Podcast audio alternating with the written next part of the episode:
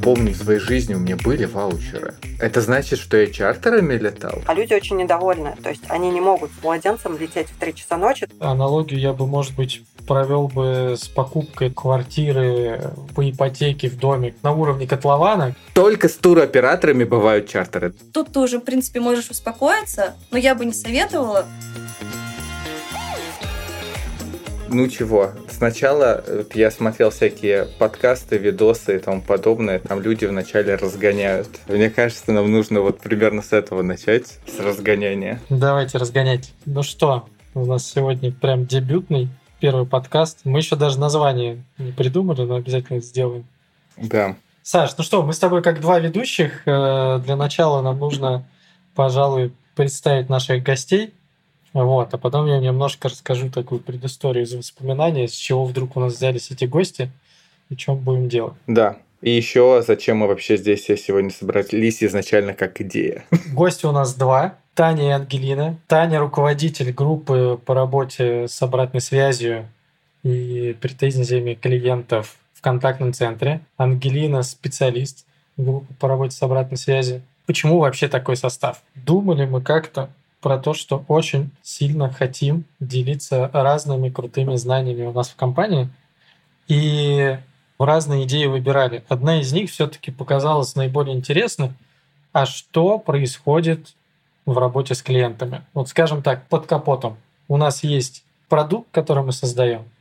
У нас есть э, разные идеи, которые мы продвигаем. У нас есть идейная составляющая, которую мы заряжаем наших сотрудников – и есть много диалогов, связанных с клиентами, как мы общаемся, о чем мы общаемся, и куча разных вопросов. А с чем клиенты приходят? Что работает, что не работает? А как вообще нас на рынке оценивают? и так далее и тому подобное. Кстати, это вот мы с тобой еще не представили, кто мы. Мне кажется, будет даже здорово, если ты попытаешься объяснить, чем занимаюсь я, а я попытаюсь объяснить, чем занимаешься ты. Да, Саша Белов. Саша Белов, скрам-мастер, который, на мой взгляд, уже чуть большую роль занимает в компании. Если раньше, когда Саша начинал еще с тестировщика, помогал командам вообще собирать их мысли в кучу, модерировать то, чем они занимаются, для того, чтобы появлялся такой туду-лист, контроль за этим и модерация различной сложности встреч, чтобы хаоса избежать, то сейчас Саша еще закладывает разного рода проекты, которые помогают примерно то же самое делать на уровне компании. Вот такой проект у нас и получился, по сути, подкастерская, где мы можем разного рода идеи в одном месте складывать и масштабировать, потом шарить на всех. Вот, примерно такая сейчас роль у Саши. Когда появилась идея создавать подкасты, нужно было организовать малую группу рабочую, кто в нее должен войти, и мы договорились, что это должны быть люди, которые сами по себе еще готовы что-то делать. И я помню, когда я написал Эду, это сказал, ну, я вообще сам даже думал, возможно, запустить подкаст, и я подумал, о, это мы по делу обратились. Вот. А почему я изначально предложил обратиться к Эду? Потому что я был уверен, что нам очень важно, чтобы были люди из КЦ, в нашем э, истории, чтобы мы не зацикливались на том, что мы продукт, э, что главный продукт у нас очень часто мы говорим про продукт, а я считаю, что нам нужно говорить про клиента, а ближе всего именно контакт-центр клиенту. Это для меня был человеком, который очень хорошо разбирается во всяком проектном управлении, настраивает какие-то истории про КЦ, и я видел, как он другим людям в Туту помогал с какими-то проектными историями. Я еще потом, э, это не так давно отлично отлично выступил со стендапом, и я подумал, что, ну, это судьба. И половина из идей подкастов, которые у нас были, которые мы, конечно, потом еще отмели, они были половина это, это, и это классно я буду выполнять роль не знающего чувака и буду задавать вопрос. Поэтому это что за кейс ты привел для нашего первого подкаста? Да, как раз подводка, почему именно Таня и Ангелина сегодня здесь. Таня про клиентов знает вот почти все. И, собственно, поэтому она здесь как очевидец почти всех историй, потому что все самое сочное с точки зрения детектива попадает э, в группу по работе с обратной связью.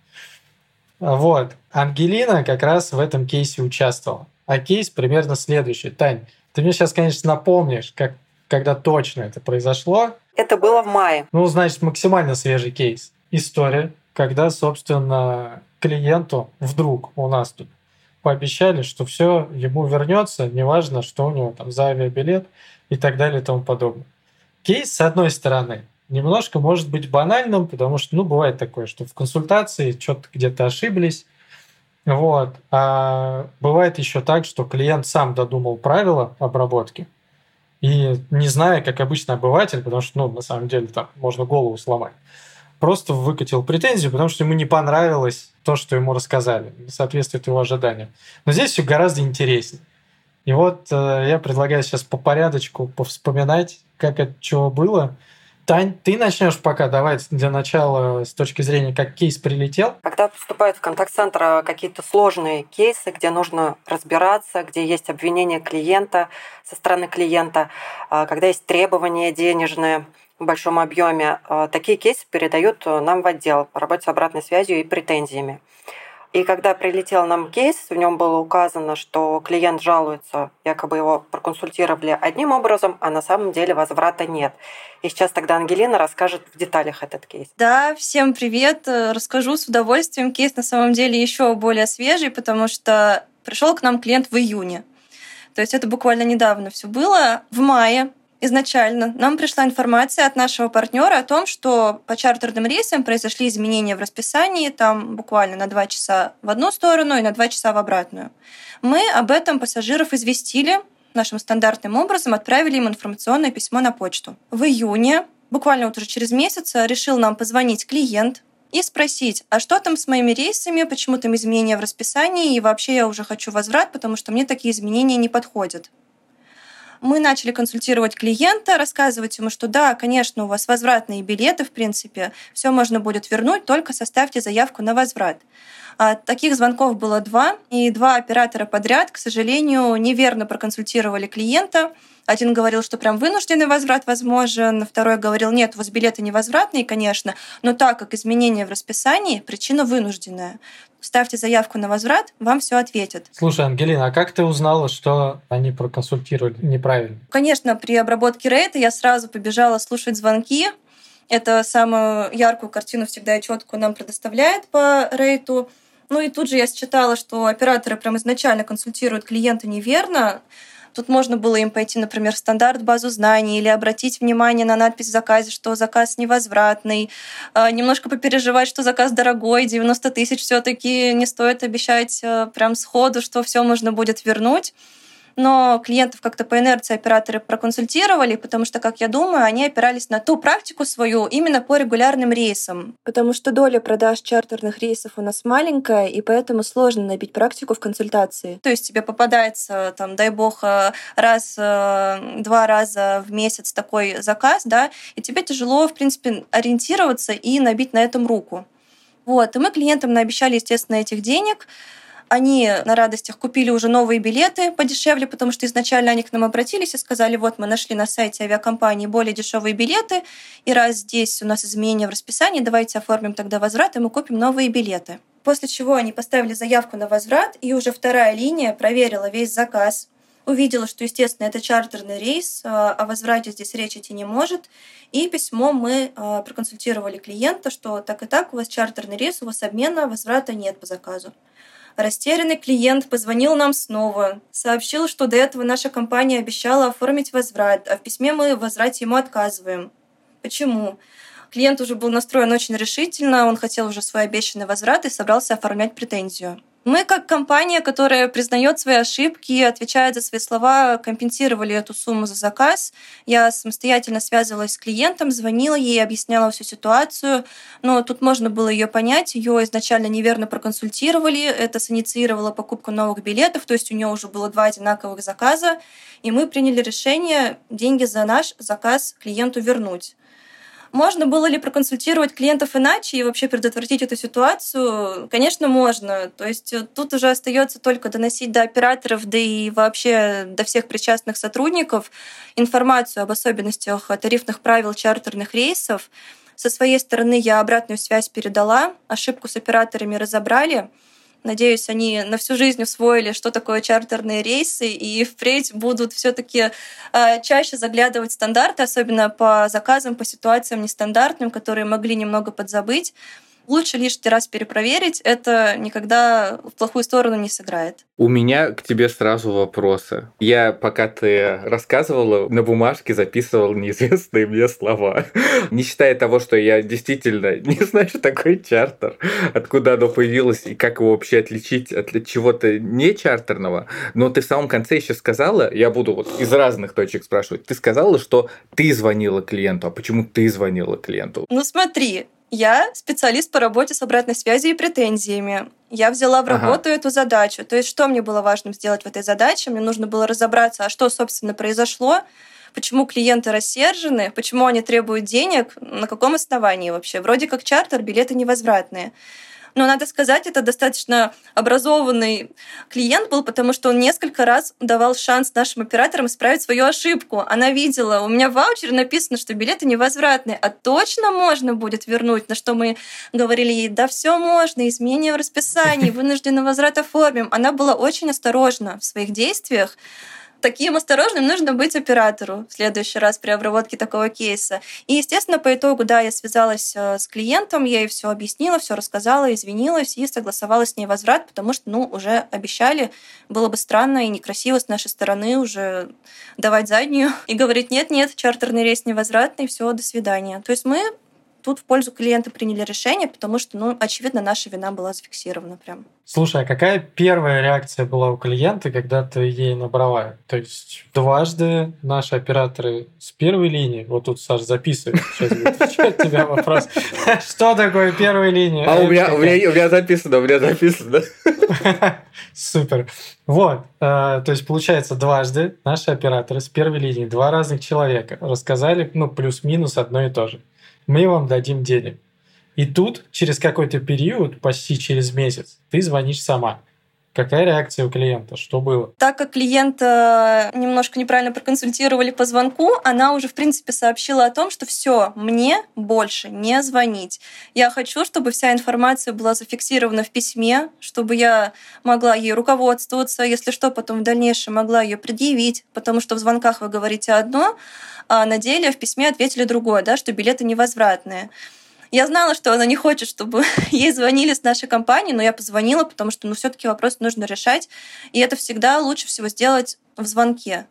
Считать эмоции клиента, извиниться самому, потому что ну, людям приятно, когда им звонят, когда их проблемы занимаются, и они увидят в этом наше участие, и уже им становится как-то немного легче от этого. Ей стало немного легче чуть попозже, когда я ей перезвонила и сказала, что мы деньги точно вернем, потому что поначалу она все-таки общалась не очень приветливо. Но ее тоже можно было понять, потому что ее неверно консультировали. Но по итогу она, в принципе, нормально восприняла, что я ей позвонила. Мы с ней все обсудили, расстались хорошими, добрыми друзьями. Она еще потом на почту писала положительные, хорошие письма, благодарила нас. Ну, еще бы.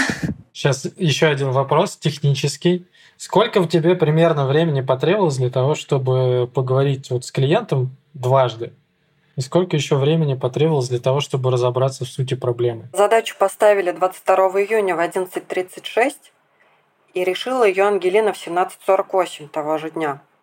Вот, единственное, надо глянуть, э, когда она начала ей заниматься. Ну, то есть это заняло, наверное, часа три, да, Ангелина? Да, да, буквально это было все очень быстро решено, потому что проблема была очевидная. Иной раз бывает, занимаешься рейтом, и долго приходится докапываться до проблемы. Бывает, что 10 звонков нужно прослушать, все операторы говорили разное, нужно понять, кто первый пошел не по верному пути, а здесь прям сходу все считалось. К счастью для меня, как э, для человека, который обрабатывал претензии, но немножко, к сожалению, для компании, потому что исход не самый приятный. Но опять же, мы учимся на наших ошибках, мы их признаем, и да, вот буквально, ну, в течение дня уже проблема была решена у клиента. Слушай, ты несколько раз использовал это слово, и я его первым записал себе на вопрос, что такое рейд? Рейд — это задача, Рейд может быть э, и проверкой консультации, рейд может быть и претензией, и просто оценкой клиента, Таня, если я не права, поправь. Но в целом это задача, которая поступает э, к нам в отдел. Их у нас много, мы их э, распределяем все друг на дружку, либо берем просто по очереди, либо Таня нам самые самые такие сочные, жесткие претензии поскорее назначать, чтобы мы быстрее связались э, с клиентом. Но в целом это, да, это просто такая задача. Это проект в Джире. Мы работаем в Джире, и у нас задачки там в нашем проекте. Зная английский язык, я понимаю, что это значит что-то, из чего вы выбираете. Тань, а по какому принципу ты выбираешь или что? Ну, рейд это вообще оценка, имеется в виду, да? Угу. То есть у нас же есть э, оценки клиентов. После того, как э, клиент обратился в контакт-центр, на следующий день ему уходит смс-сообщение «Оцените нашу работу». То есть пошло все mm. вот отсюда. А все претензии нам уже позже передали, но так как проект наш рейд назывался, он у нас и остался на все, собственно, виды наших подзадач. Угу. Соответственно, у нас есть какая-то система, э, где мы э, смотрим и э, разбираем низкие оценки. Все верно. Получается так. Прикольно. Это значит тому, что крайне важно давать нам обратную связь, чтобы мы могли с этим разобраться, а не просто сказать, ну идите вы. Отмечу, что не все, конечно, да, разбираются угу. низкие оценки. Но самые критичные очень стараемся, да, в первую очередь обращаем внимание, какие комментарии пишет клиент, какие восклицательные знаки. То есть уже через свое сообщение текстовое он может передавать свои эмоции. Mm-hmm. То есть тут по-хорошему клиент может поставить оценку. А есть задача оператора среагировать, поставить подобную задачу.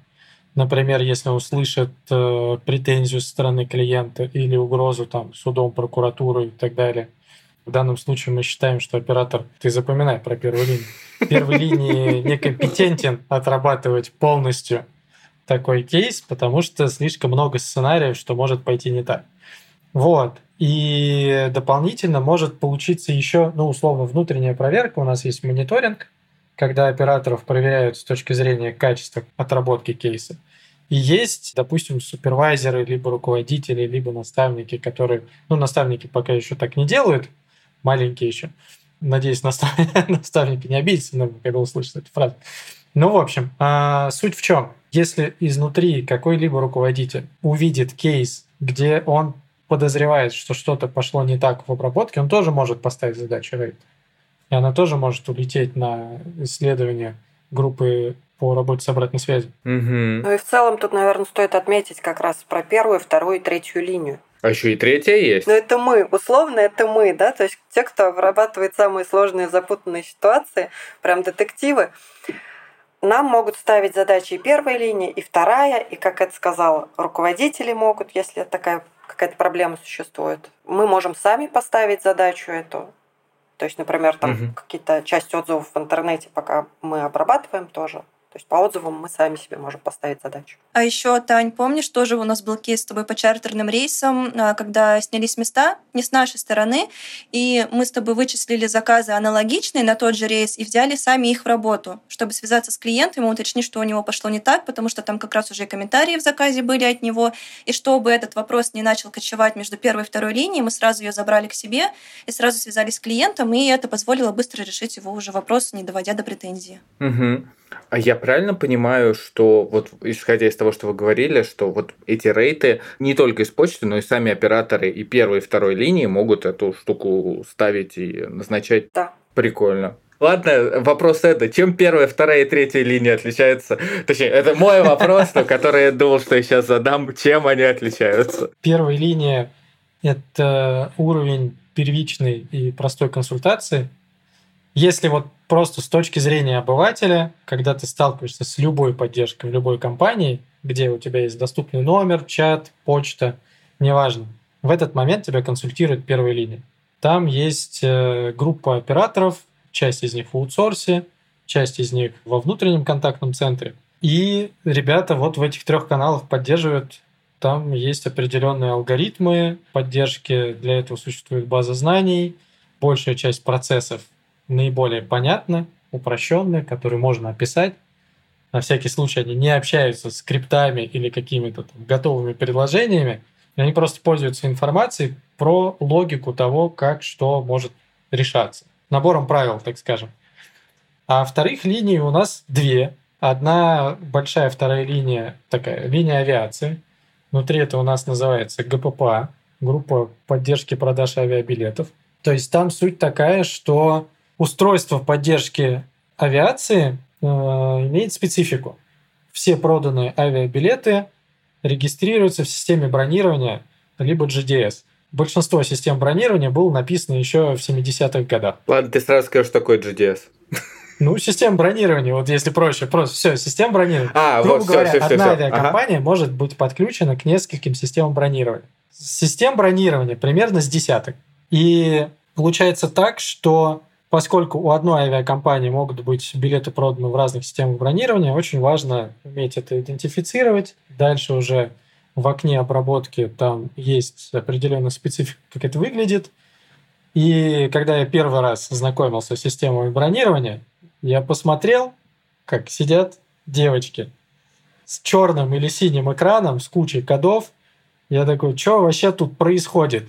Как они вот это все по памяти там сидят, находят нужную какую-то там строчку, ячейку, удаляют оттуда одну команду, прописывают другую.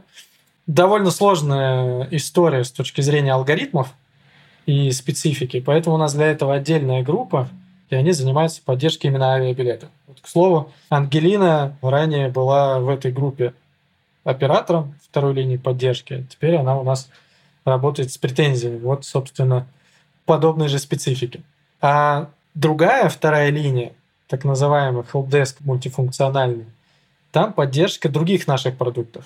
И ЖД, и автобусов, и отелей. К слову, там много всего подряд, и там другая специфика. Незнание конкретной узконаправленной системы, например, как в авиации, но невозможность описать алгоритмов поддержки вот практически никакая, потому что каждый кейс по-своему интересный, там есть ключевые правила, и именно по ним ребята руководствуются, как это все делать. Там просто с другой стороны заход такой поддержки. А третьих линий у нас тоже две, по сути. Вот одна у нас э, как раз клиентская полностью, где девочки отрабатывают сложные клиентские кейсы, где нужно связаться, провести расследование, разобраться. И это больше такое, как по мне, это, наверное, эмпатичный стык ну, таких ручных алгоритмов. То есть я не просто там что-то разбираю руками, там изучаю и так далее, но я еще, как Таня сказала, по знакам препинания, по тексту, по интонации, по специфике в обращении клиента, плюс-минус понимаю, что с ним происходит. Вот. А другая, вторая линия, э, так называемые инженеры, они как раз помогают то, что внутри решается кодом, упрощать на стороне контактного центра. То есть операции, где нужно там поменять что-то в ошибочной операции, где стык разработки происходит и поддержки клиентской, мы как раз там забираем часть операций для того, чтобы удешевлять всю обработку кейса и делать для клиента решение быстрее гораздо. Потому что, с одной стороны, нужно техническое вмешательство, а с другой стороны, если операция не требует специальных каких-то продвинутых знаний, то можно не удлинять для клиента историю там, до недели, а решить за несколько там, часов хотя бы иногда минут. Прикольно. До того, как мы перейдем к вишенке нашего еще обсуждения, что такое чартеры. Из честно, из твоего рассказа я понял один вопрос, который мне очень захотелось задать. Он чуть-чуть личного характера к Ангелине. А не страшно было переходить? Ну, то есть, отдел претензий, если честно, я помню, я несколько лет назад посмотрел фильм «Аритмия». После того, как я посмотрел фильм «Аритмия», я изменил полностью свое отношение к медицинским работникам. Я теперь прощаю им все. Потому что, блин, это ад. Это всегда проблемы, еще какие-то. Еще я думал, а есть полицейские. Каждый их день это, ну, вряд ли им кто-то звонит и говорит, все хорошо, спасибо вам большое. Вот.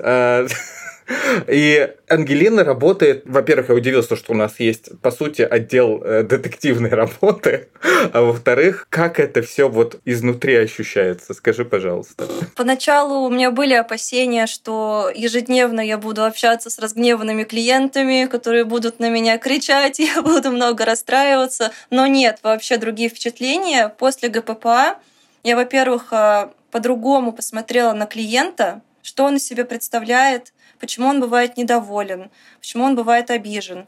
То есть не нужно воспринимать клиента как что-то гневное, пытающееся на тебя накричать и испортить твое настроение. Нет. В ситуации, возникающей, которые передают э, к нам ворос, всегда очень интересно разобраться. То есть после ГПП это у меня вообще другой уровень общения с клиентами, так как ранее я работала в системах бронирования, консультировала клиентов по тарифным правилам, также могла проконсультировать их э, по каким-то конфликтным ситуациям, назревающим.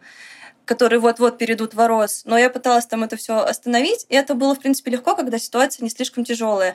Но в Орос приходят э, иногда очень разгневанные клиенты, и ты понимаешь, что сейчас э, ты должен решить судьбу этого клиента, ты делаешь для этого все возможное, ты связываешься со всеми партнерами, ты звонишь э, в авиакомпанию или к перевозчику, или в автобусную автостанцию, ты звонишь клиенту, ты выясняешь его проблему еще раз, пусть он выговорится, пусть он все расскажет заново, пусть он э, поймет, что он вот сейчас уже дошел до того человека, который точно ему поможет. Потому что чаще всего, к сожалению, у клиентов складывается такое впечатление, ощущение, что на первой линии как-то его не так проконсультировали, не поняли, из-за чего ему пришлось вот идти дальше, дальше, дальше, дойти до этого пика, когда с ним уже будет работать специалист по обратной связи. Вот. Ну, у меня ощущения от работы отличные. Я не испытываю каких-то негативных эмоций. Мне всегда интересно разобраться, особенно в задачках по авиа, потому что плюс у меня еще опыт предыдущий, плюс у меня доступ к системам бронирования. Мне в этом плане легче как-то сразу посмотреть, какой-то альтернативный вариант подобрать клиенту. То есть я тут еще и как специалист ГПП срабатываю, когда я ему звоню, то есть я могу еще что-то для него сделать какую-то операцию провести. Вот, работа на самом деле очень клевая, очень разноплановая, не заскучаешь. Каждый день какой-то новый прикольный кейс, и мне это очень нравится. Угу. Ты еще сказал, ты сказал слово «орос». Что такое РОС? Тань, что такое РОС? Отдел по работе с обратной связью. Ну, в принципе, да. А, а, в общем, да, я даже специально загуглил, как расшифровывается GDS. Это глобальная дистрибуционная система. ГППА вы уже объясняли, а РОС все, да, рейд мы тоже обсудили, первую, вторую, третью линию обсудили. Я не буду сейчас спрашивать слова типа база знаний, оставим это на какое-то будущее. Тогда у меня вопрос чартер. Что такое чартер? Если честно, я помню, вот я в Туту пришел в 2015 году. По-моему, до этого я тоже слово чартер слышал, но я слышал, как там ребята из Ави, я пришел в ЖД, там ребята из Ави обсуждали чартер. Я думаю, ё-моё, я не знаю, что такое чартер. И честно, я несколько раз, я помню, мне один раз было стыдно, я пошел читать Википедию, и я не помню. А, я прочитал, и, если честно, вот что такое чартер, и самое важное, как понять, у тебя, в общем, можно как-то понять, чартер у тебя или не чартер? вот. А, смотри, Саша, чартерный рейс – это рейс, который туроператор или другая компания арендует у авиакомпании. То есть это не регулярные рейсы, у них э, нет постоянного расписания, и, как правило, билеты на такие рейсы продаются в турагентствах. Но если турагентство не смогло реализовать э, все свои билеты, все свои туры распродать, а места в самолете остались, агентства передают такие билеты в продажу, например, вот нам. Как ты можешь понять, что ты покупаешь билет на чартерный рейс или уже купил? Во-первых, а, если говорить о нашем сайте, буквально на каждом шаге оформления ты будешь видеть, что это чартер это будет выделено жирным на желтом ярком фоне, например. То есть на каждой странице оформления заказа ты будешь видеть, что это чартер, что это невозвратный билет, что он не обменный билет. То есть если ты внимательный пользователь, ты до покупки билета уже осознаешь все риски. Если ты оформил билет очень быстро, никуда не обратил внимания, у тебя оформленный заказ, и тебе прислали ваучер. Ты такой, ага, у меня ваучер, Обычно, когда покупаю билет на регулярный рейс, мне маршрутную квитанцию присылают, а у меня только ваучер. Ваучер – это подтверждение оформления покупки. То есть у тебя есть заказ, у тебя есть перелет, но маршрутную квитанцию и билет сформируют э, только не позднее 12 часов до вылета. А все это время, например, если ты купил билет э, за два месяца до вылета, могут еще происходить какие-то изменения в расписании. Это очень характерно для чартерных рейсов. То есть пока там все устаканится, может быть, аэропорт поменяется, может быть, самолет поменяется. Это все тоже характерно для чартерных рейсов. Вот. И пока время дойдет до твоего вылета, сформируется уже точное понимание у туроператора о том, когда полетит рейс, во сколько точно, из какого аэропорта, и тебе отправят маршрутную квитанцию. Тут ты уже, в принципе, можешь успокоиться, но я бы не советовала, потому что, опять же, учитывая риски чартерных рейсов, лучше отслеживать изменения в расписании на онлайн-табло постоянно. Плюс тебе, конечно же, будут звонить из турагентства и напоминать, например, вот у нас изменилось расписание, обратите, пожалуйста, внимание. Плюс ты сам будешь отслеживать на онлайн-табло, и тогда ты а, ну, точно улетишь, и все будет хорошо. Это просто вот прям такие советы на всякий случай, потому что чартерные рейсы — это про изменения в расписании, про смену аэропорта. И так далее. Ангелина, у меня тогда к тебе вопрос. Из твоего опыта больше, возможно, он очень упоротый. Ты сказал просто несколько раз изменение аэропорта, но я правильно понимаю, но это в любом случае останется один и тот же город. То есть не может получиться так, что мне скажут, «А, я покупал билеты из Москвы, а мне теперь скажут, улетай из Казани, или улетай из Питера, улетай из э, Нижнего Новгорода. Нет, нет, нет, конечно. Ну, могут перенести, например, из Домодедово в Шереметьево, если ты вылетаешь из Москвы. Но это не супер частая история, просто это нужно учитывать, потому что еще у регулярных рейсов, да, у них прям приоритет на вылет. Если будет какая-то нештатная ситуация, какой-то форс-мажор, в первую очередь полетит регулярный рейс, и только потом, если найдут место для чартерного, он отправится. Поэтому чартерный рейс могут и на сутки перенести позже вылет, и на сутки раньше. То есть может быть все что угодно. И если ты особенно летишь, например, из Москвы, а сам не в Москве живешь, тебе нужно закладывать время на то, чтобы добраться, учесть, что вылет могут перенести на сильно раньше или на сильно позже, поэтому лучше приезжать заранее. Но это мы прям говорим об очень плохой ситуации, когда прям все не ладится. У меня самые покупки билета мне начинают все переносить, вот, э, это не супер все-таки часто происходит, но это нужно учитывать. А я правильно понял, что внешне, ну вот именно внешне, чартер никак не отличается. Там на самом самолете не написано слово чартер. В общем, это может быть любая авиакомпания. Или, например, э, есть только очень небольшой ряд авиакомпаний, который может превращаться в чартер. Смотри, есть только чартерные авиакомпании. Например, вот Azur Air — это российская крупнейшая чартерная авиакомпания — Mm. Вот, она выполняет только чартерные рейсы. А есть авиакомпании, которые выполняют и чартерные, и регулярные рейсы. Например, тот же Аэрофлот, привычный нам, Уральские авиалинии. Они заключают договор с туроператором, и могут осуществлять чартерные рейсы. Но тут смотри, какой прикол. Например, ты копишь э, бонусные мили в Аэрофлоте, и ты их хотел бы потратить вот сейчас, купив билет на чартерный рейс Аэрофлота. Ты это сделать не сможешь, потому что юридическим поставщиком билетов этих является туроператор, а не авиакомпания. И поэтому э, реализовывать и копить мили не получится. Мне кажется, впервые я сейчас осознал, потому что вот я, с одной стороны, когда ты первое объяснение даже рассказывала, я такой, ага, ага, да, вроде такое, что читал на Википедии, да, да, что-то так. И вот сейчас, когда ты несколько раз повторила слово туроператор, туроператор, я такой, так, подождите. Только с туроператорами бывают чартеры. Изначально все идет из этого, да, организовываются туры, когда ты можешь и полететь, и сразу у тебя будет э, и гостиница оформлена. Но если э, туроператор не смог реализовать все, все билеты, места. Да, им, им приходится выкручиваться, потому что они уже выкупили все места у авиакомпании. Авиакомпания тут, тут в порядке, она деньги за весь самолет, за все места уже получила, Теперь нужно туроператору их реализовать. И если не получается реализовать все места, они распродаются дальше уже через онлайн-сервисы. Редко туроператор может поменять самолет на тот, в котором мест поменьше. Но это прям нужно запариться, это бывает редко. Чаще всего билеты просто распродаются, и такие билеты можно найти и у нас в Туту. А еще ты говорила, что где-то за 12 часов отправляется тебе маршрутная квитанция. А в чем разница между ваучером и маршрутной квитанцией? Вот если честно, я привык, допустим, в ЖД ты берешь, покупаешь билет. Я такой, здорово, билет. Ну вот если мыслить такими категориями, то билет это именно маршрутная квитанция, которую ты за 12 часов до рейса получишь, а ваучер это просто подтверждение твоей покупки. И ваучер есть не только на чартерах. Нет, вот как раз таки отличие от регулярного рейса в том, что сначала ты получаешь ваучер, а потом ты получаешь маршрутную квитанцию. Если ты покупаешь билет на регулярный рейс, тебе сразу приходит маршрутная квитанция. Угу. А на ваучере написано слово ваучер. Там написано слово ваучер, там указаны, в принципе, тоже все детали перелета и маршрут, и время, но именно маршрутная квитанция, она приходит вот непосредственно перед вылетом. И в ваучере написано, что это не билет. Ага. Я просто думаю, я помню в своей жизни у меня были ваучеры. Это значит, что я чартерами летал. Хотя одновременно с этим я вспоминаю, вот тот же Azure Airlines, я брал туры на сайте Тутуру.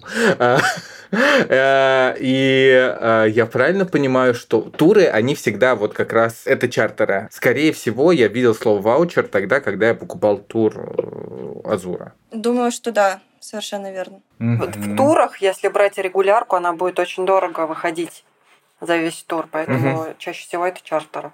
По сути, ваучер это документ, подтверждающий э, твое право на предоставление затем какой-то либо услуги, либо чего-либо еще.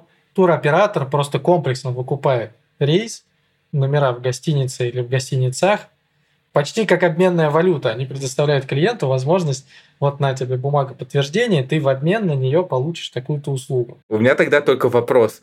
Ангелина говорила, что рейс может задержаться, а может раньше быть? Может раньше быть. Я думаю, Таня вообще поделится классно сейчас историей на эту тему. Ну, тут на самом деле важно если ты живешь в регионе, а вылетаешь, допустим, из Москвы или из другого крупного города, приезжать заранее, потому что сидя в поезде, там, допустим, уже из своего города, тебе может прийти сообщение, что, извините, а вылет у вас на 5 часов раньше, и ты не успеваешь в аэропорт приехать. И еще, кстати, один момент хотела про чартеры насчет детей отметить. Бывает, что люди покупают билеты на чартерный рейс, при этом у них маленькие дети, а в чартерах, ну, вылет, допустим, стоял днем, в час дня. Тут бац, и перенесли на 3 часа ночи. Это обычная история, вообще обычная просто в чартерах а люди очень недовольны. То есть они не могут с младенцем лететь в 3 часа ночи, то есть это всю ночь не спать. И поэтому тут надо быть очень осторожным, кто с детьми маленькими летает. А вот ты сказал, бывает раньше, но бывает раньше на несколько часов. Не бывает так, что на день раньше может быть. Плюс-минус э, сутки, плюс-минус сутки. Ага, и чартер тоже может только на плюс-минус сутки. То есть не может быть такого, что чартер скажет, мы улетаем через неделю. Я такой, жалко. Я знаю, что бывает э, по несколько раз переносится.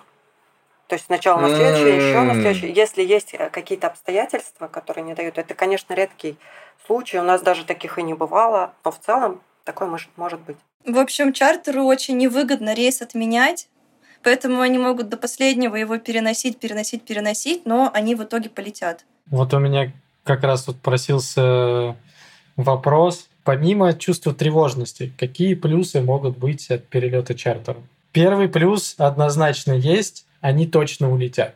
А еще есть ли плюсы из этого? Дешевле, плюс в основном прямые рейсы. Это очень удобно. Еще есть такой плюс, что не во все же страны летают регулярные рейсы. То есть, а получается, туроператоры или какие-то другие компании могут арендовать самолет, организовать этот чартерный рейс и улететь прямым рейсом, куда, допустим, никто улететь не мог. Ну, кстати, да, вот сейчас открываются, например, направления в Африку, и там э, практически все будет чартер, потому что, ну, действительно, там из регулярных рейсов туда могут себе позволить только крупные игроки а Аэрофлот, а Аэрофлот может долго готовиться к запуску, и если тебе стало интересно там какое-то направление, то либо стоит посмотреть в сторону чартера, например, ну, либо просто нужно быть готовым, что, скорее всего, ты полетишь чартером, и это несет за собой определенные риски, Самый большой, пожалуй, если ты передумаешь в последний момент, ты просто не вернешь деньги.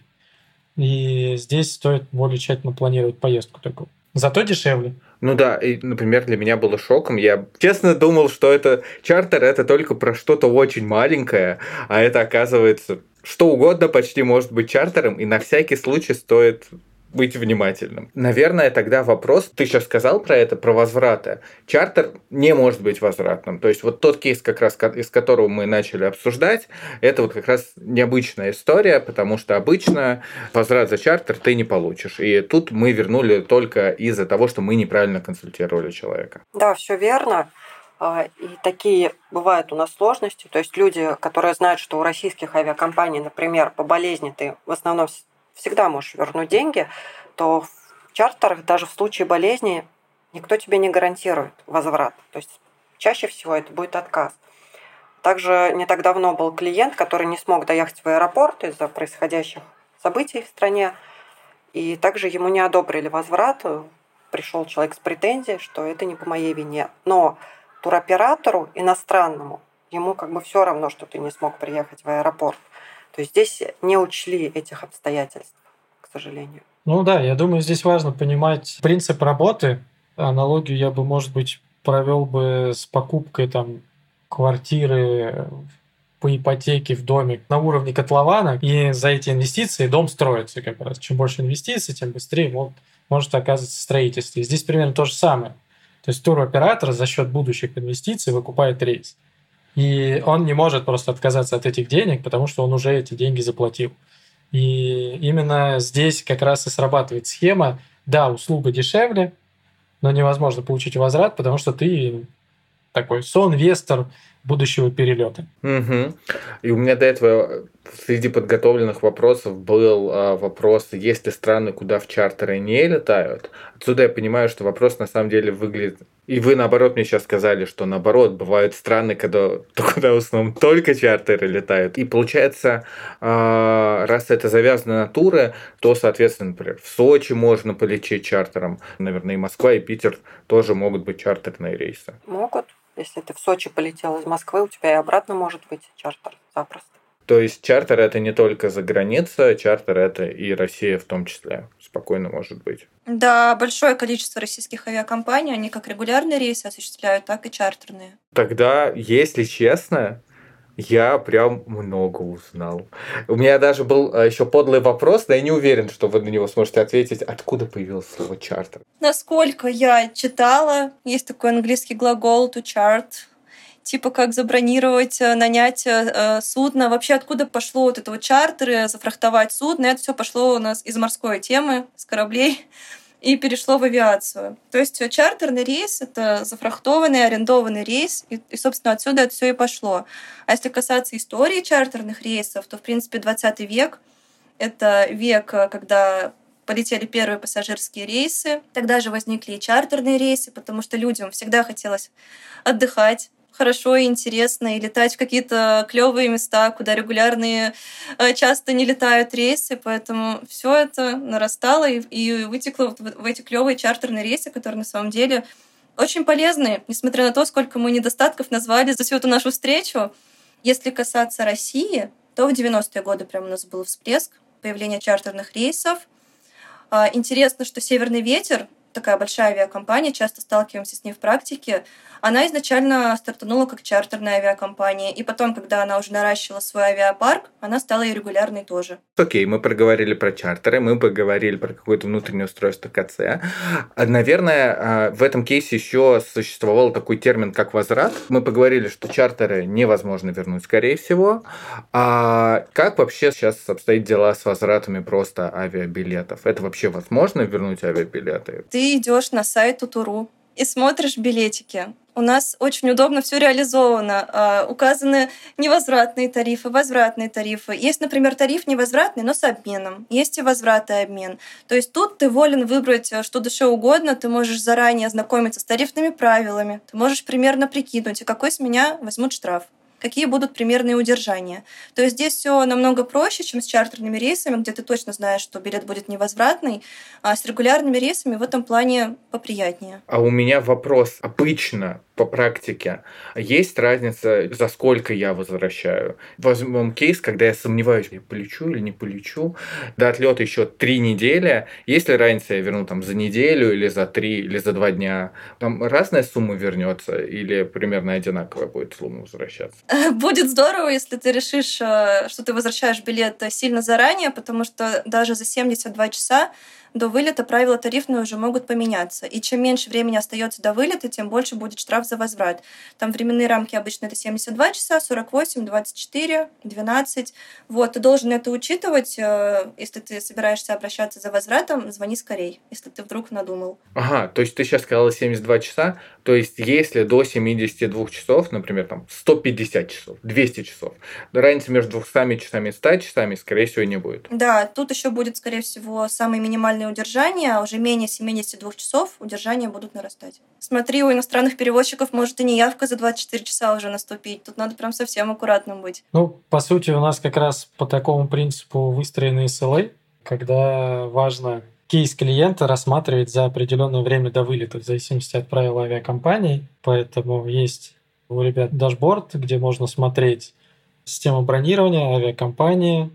Там, конечно, пока не все автоматизировано, зато таким образом мы большую часть потерь минимизируем и научились вот как раз в пандемию 2020 года делать так, чтобы, а, либо потери не допускать совсем, либо минимизировать их с точки зрения для компании, неудобств для клиентов, и держать свое слово до последнего. То есть даже если клиент вдруг переживает, что его там кейс там, будут рассматривать 5 дней и так далее, это не потому, что мы не хотим с ним работать. Это потому, что мы понимаем, что мы сейчас обеспечиваем тот период, который для клиента будет безопасен. Процессы настроены так, чтобы те, кому нужно срочно, чтобы не потерять денег, эти кейсы как раз обрабатываются с определенным SLA. Выдергиваются из очереди, и ребята их обрабатывают так, чтобы успеть до, условно, даты X и времени X. Угу.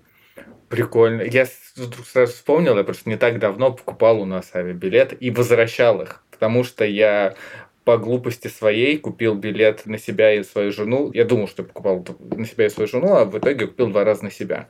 И мне пришло сразу сообщение. Александр, мы заметили, что вы купили билет на одно и то же имя. Пожалуйста, у нас есть время, мы можем его вернуть. Пока несколько там полчаса не прошло, можно еще его как-то вернуть. Но это я вам все рассказываю, потому что это я прочитал через неделю. Я открыл почту и думал, о, мне такое белое сообщение написали. Вот, я, конечно, уже э, было слишком поздно, но у меня был один из этих, э, как раз это был возвратный тариф, и я себе вернул. И там очень прикольно, когда я нажал кнопку «Вернуть», там написали о том, что окей, деньги мы вам обязательно вернем, мы ваш заказ обязательно обработаем, но не сейчас, потому что мы сначала обрабатываем возвраты, которые как раз более срочные, то как раз что ты сейчас сказал про SLA, все дела, но одновременно сказали, но не беспокойтесь, мы это обязательно возьмем, подумал, ну ладно, хорошо, я тут работаю, есть честно, с одной стороны, вам бы не поверил, но я давно тут работаю. Ладно, я поверю, что вы мне вернете, вы не продолбаете. И не продолбали, это классно.